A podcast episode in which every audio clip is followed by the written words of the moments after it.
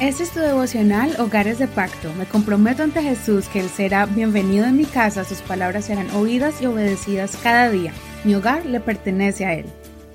Abril 22. Una acción valiente. Hechos 23. Verso 12. Cuando llegó el día, los judíos tramaron un complot y se juraron bajo maldición, diciendo que no comerían ni beberían hasta que hubieran dado muerte a Pablo. Eran más de 40 los que habían hecho esta conjuración. Ellos fueron a los principales sacerdotes y a los ancianos y les dijeron, nosotros hemos jurado bajo maldición, que no gustaremos nada hasta que hayamos dado muerte a Pablo. Ahora pues ustedes, con el Sanedrín, soliciten al tribuno que les saque mañana a ustedes, como si tuvieran que investigar su caso con más exactitud. Pero nosotros estaremos preparados para matarle antes de que él llegue. Pero el hijo de la hermana de Pablo oyó hablar de la emboscada. Él fue, entró en la fortaleza y se lo informó a Pablo.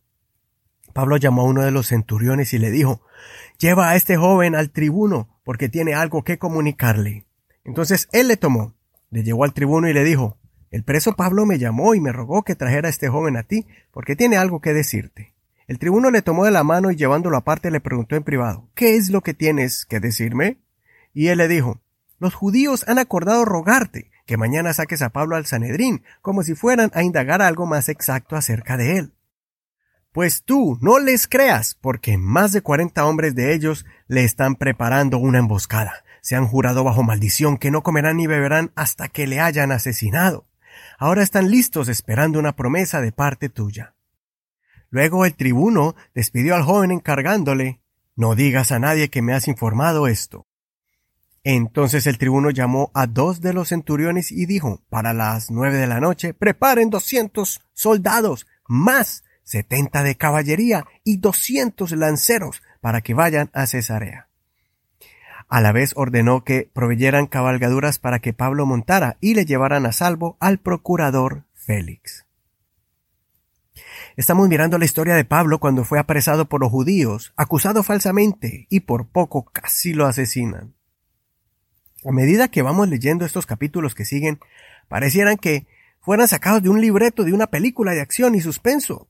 Se cumplía la profecía que le habían declarado a Pablo de que en Jerusalén iba a sufrir persecución y cárcel. En este capítulo vemos a Pablo siendo acusado por los judíos a la autoridad romana, y por ser astuto e inteligente se salvó de la muerte cuando él expuso al tribuno que era un ciudadano romano de nacimiento. Después de que el tribuno investigó el caso, se dio cuenta que Pablo no era merecedor de morir. Sin embargo, los judíos hicieron un complot para hacer una emboscada y matarlo, porque según la ley, la ley de ellos, él debía de morir por ser hereje. Y luego de forma extraordinaria, vemos a un joven que escuchó a los ancianos cuando planeaban el complot. Este jovencito resultó siendo el sobrino del apóstol Pablo. De manera valiente y arriesgándose de ser acusado de traición, o que su familia fuera rechazada por los judíos, él tomó la decisión de defender la vida de su tío. Qué vergüenza que estos líderes ancianos, supuestamente ejemplos para la sociedad, estaban tan ciegos por su odio contra Pablo que hasta un joven sabía que era una injusticia el quitarle la vida a un hombre sin haber cometido un crimen de pena de muerte. Nos va a llegar el momento cuando tenemos que tomar decisiones drásticas. Sigamos el ejemplo de este joven que estaba en el momento preciso para tomar una buena decisión que salvaría la vida de alguien o de muchos. Esta historia es semejante a la de la joven judía llamada Hadassah, que se convirtió en la reina Esther, cuando un oficial del reino planeó un complot para destruir a los judíos, ella valientemente se preparó para entrar ante la presencia del rey. Y de forma impresionante planeó ganarse el corazón del rey, y le pidió que cambiara el edicto que había sido decretado para la exterminación de la población judía. Si este tema te interesa, lee el libro de Esther.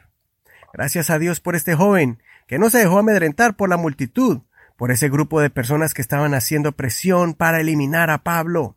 Levántate y defiende a tus hijos de una sociedad que quiere destruir sus almas, ensuciar sus mentes y alejarlos de la justicia y rectitud en Dios. Jóvenes, no tengan temor de defender al desprotegido, ahí en tu escuela, al que le hacen bullying. No permitas que tu matrimonio o el de alguien más sea destruido por el complot de Satanás. Luchemos de rodillas pidiendo sabiduría al Señor y tomemos acción, acción, firme y contundente para que la verdad prevalezca, aunque no sea popular y aunque a otros no les guste. Confrontemos con amor y con firmeza al que está a punto de caer, de apartarse del Señor, y verás que más adelante nos lo van a agradecer. Párate en la brecha. Soy tu amigo Eduardo Rodríguez. No olvides leer todo el capítulo completo.